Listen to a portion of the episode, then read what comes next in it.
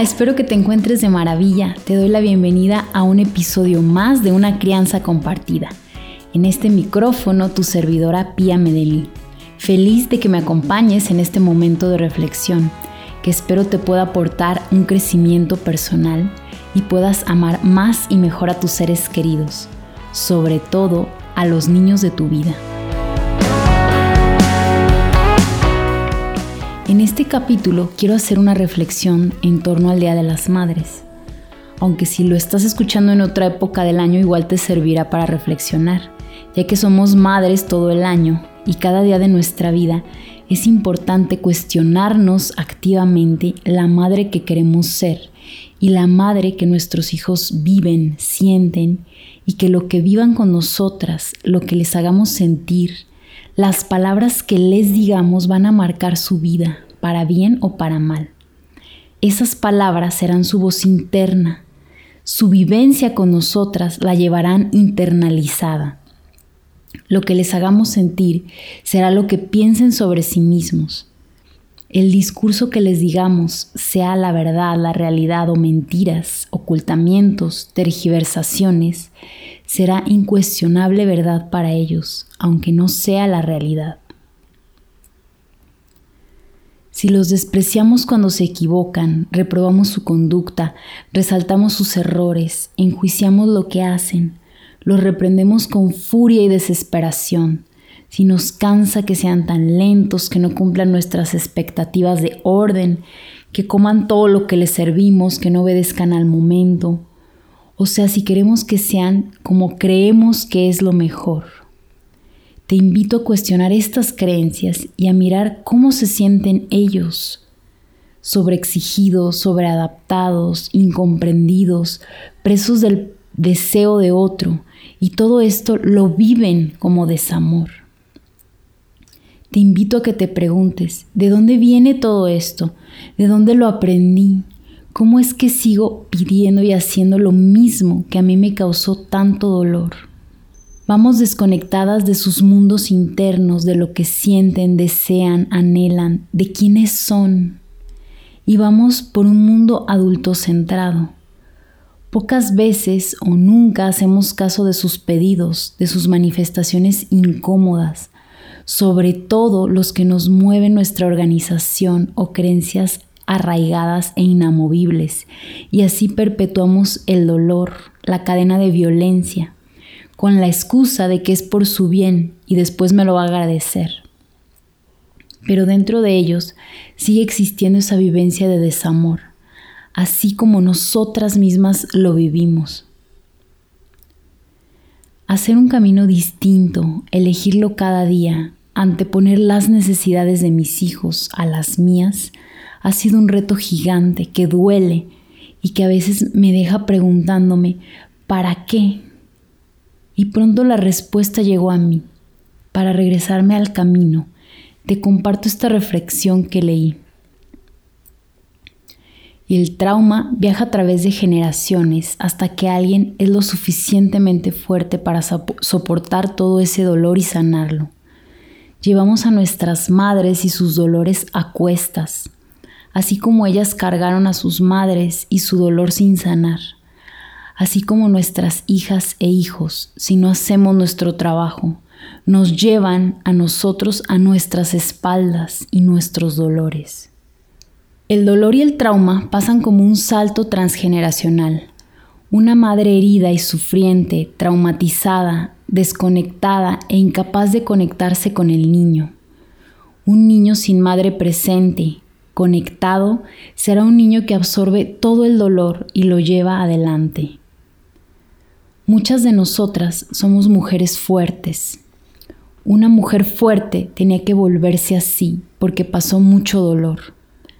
A menudo, fuerte significa lleno de mecanismos de defensa, que son los que nos desconectan de nosotros mismos y de quienes nos rodean. Lo que te invito es a que no seas fuerte, o sea llena de mecanismos de defensa, sino a que seas tú, así con tus cualidades y defectos, que sepas identificarlos, o sea, practicar la humildad, a que te conozcas, que te comprendas, que conozcas esa niña que fuiste, para que sepas la madre en la que te has convertido. Nuestros hijos no esperan que seamos madres perfectas. No existe eso en la tierra.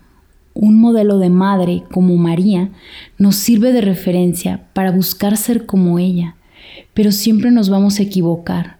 Por eso somos humanos, para aprender a amar y nuestros hijos deben saberlo, porque repito, no necesitan una madre perfecta, sino una madre auténtica, real, verdadera, que nombre lo que hizo mal, lo que lo lastimó, lo que fue violento y pedirles disculpas, siempre teniendo una actitud de cambio, de mejorar.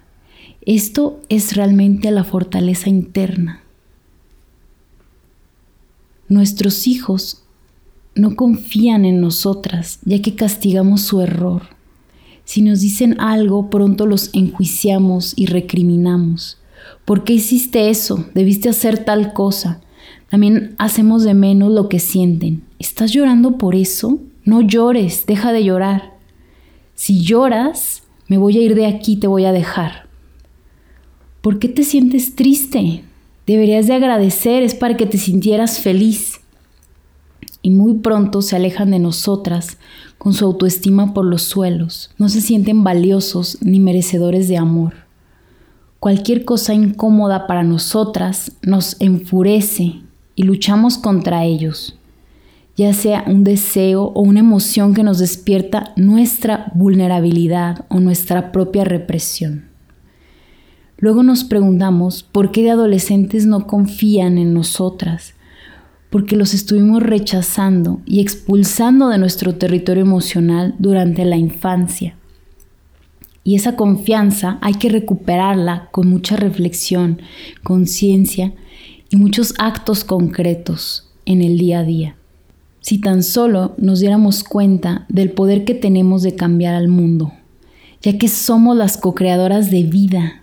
La vida se gesta en nuestros vientres, emana de nuestros pechos, gestamos hombres y mujeres y nosotras sembramos todo tipo de ideas en sus mentes, en su corazón. Somos su principal referencia, su principal figura de apego. Por ejemplo, el machismo no es de hombres.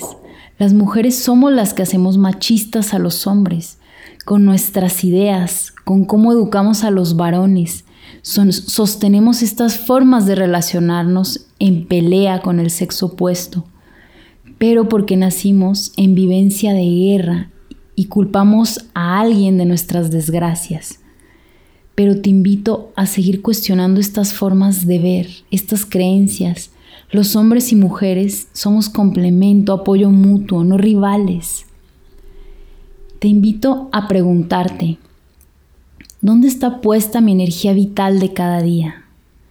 En el trabajo, en superarme, en la pelea, en echar culpas, en victimizarme, en vivir en el dolor, en el hubiera y la culpa, en el miedo, en fijarme qué hace mal el otro, en resolver a los demás, en ser admirada, en la apariencia, la limpieza y el orden, en el tener cosas, en ganar batallas, en el estudio, en los proyectos, etc. Piensa, te invito a reflexionar en dónde pongo mi fuerza física y mental. ¿Qué me agota más? Porque todas trabajamos en casa o en un negocio. Y no es que esté mal, es necesario.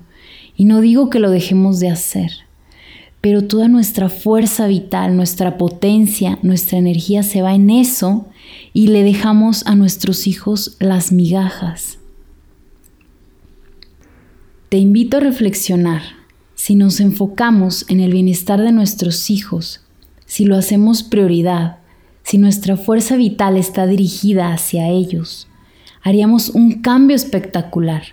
Poner nuestra energía en que se sientan sentidos, merecedores de amor, que los escuchemos, los validemos, nombremos eso que sienten, les demos la razón y hagamos lo más que se pueda a favor de sus pedidos y explicar lo que no se puede realmente, estando de su lado, que acomodemos el día lo más que se pueda a su favor, que también compartamos con ellos lo que nos pasa, nuestros estados emocionales.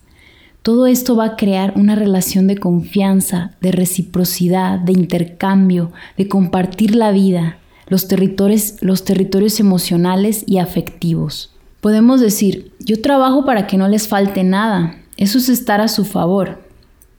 Sí, estoy de acuerdo, pero es distinto poner lo mejor que tenemos de nosotras a su favor y dejar también lo suficiente para trabajar, ordenar, limpiar, pero que no sea la prioridad máxima, sino ellos, su bienestar físico, espiritual y emocional. Esto sería una civilización centrada en los niños y jóvenes y no dejar las migajas para ellos, sino organizar todo a su favor. Siempre hay opciones, no hay una ni dos, hay muchas opciones. Tal vez lo intenté explicar y lo hayas entendido o no. Si no puedes, si no lo entendiste, si no lo agarraste lo que trato de decirte, de compartirte, puedes escribirme para aclarar dudas, porque tal vez puedo transmitirlo y lo deseas para ti y tu familia. Pero llevarlo a cabo es un gran camino que requiere entender nuestros mecanismos de defensa, o sea, también entender nuestra historia y cada día decidir hacer algo distinto, practicar y llamar esa fuente de amor que somos y que utilizamos una mínima cantidad de la que realmente somos capaces de dar. Por eso siempre te invito a hacer un camino de indagación personal. Por mi parte te invito a tu proceso de biografía humana. Escríbeme para mayor información a piamedeli.gmail.com o en mis redes sociales Instagram y Facebook pia.medeli. Antes de cerrar este episodio, también quiero compartirte que es importante nuestro autocuidado. ¿De qué nutres tu alma? ¿Qué haces para renovarte, recargarte? ¿Qué alimenta tu alma? ¿Envías a estar mejor con tus hijos? Cada día debemos tener este compromiso con nosotras mismas para el bienestar de nuestra familia. En esta misma sintonía, que el objetivo sea eso, el bienestar de todos, priorizando las necesidades físicas, espirituales y emocionales de nuestros hijos. Muchas gracias por escucharme, por compartir estos minutos conmigo. Te invito a regalarle esta reflexión a alguna mamá sea valiosa para ti y te invito a cuestionarte siempre todo a cada momento. Felicidades por ser co-creadora de vida, por tener una gran e importantísima misión en esta tierra. Espero la maternidad te ayude a tener un gran crecimiento y poder amar, comprender y aceptar incondicionalmente a tus hijos. Te abrazo y que Dios te bendiga.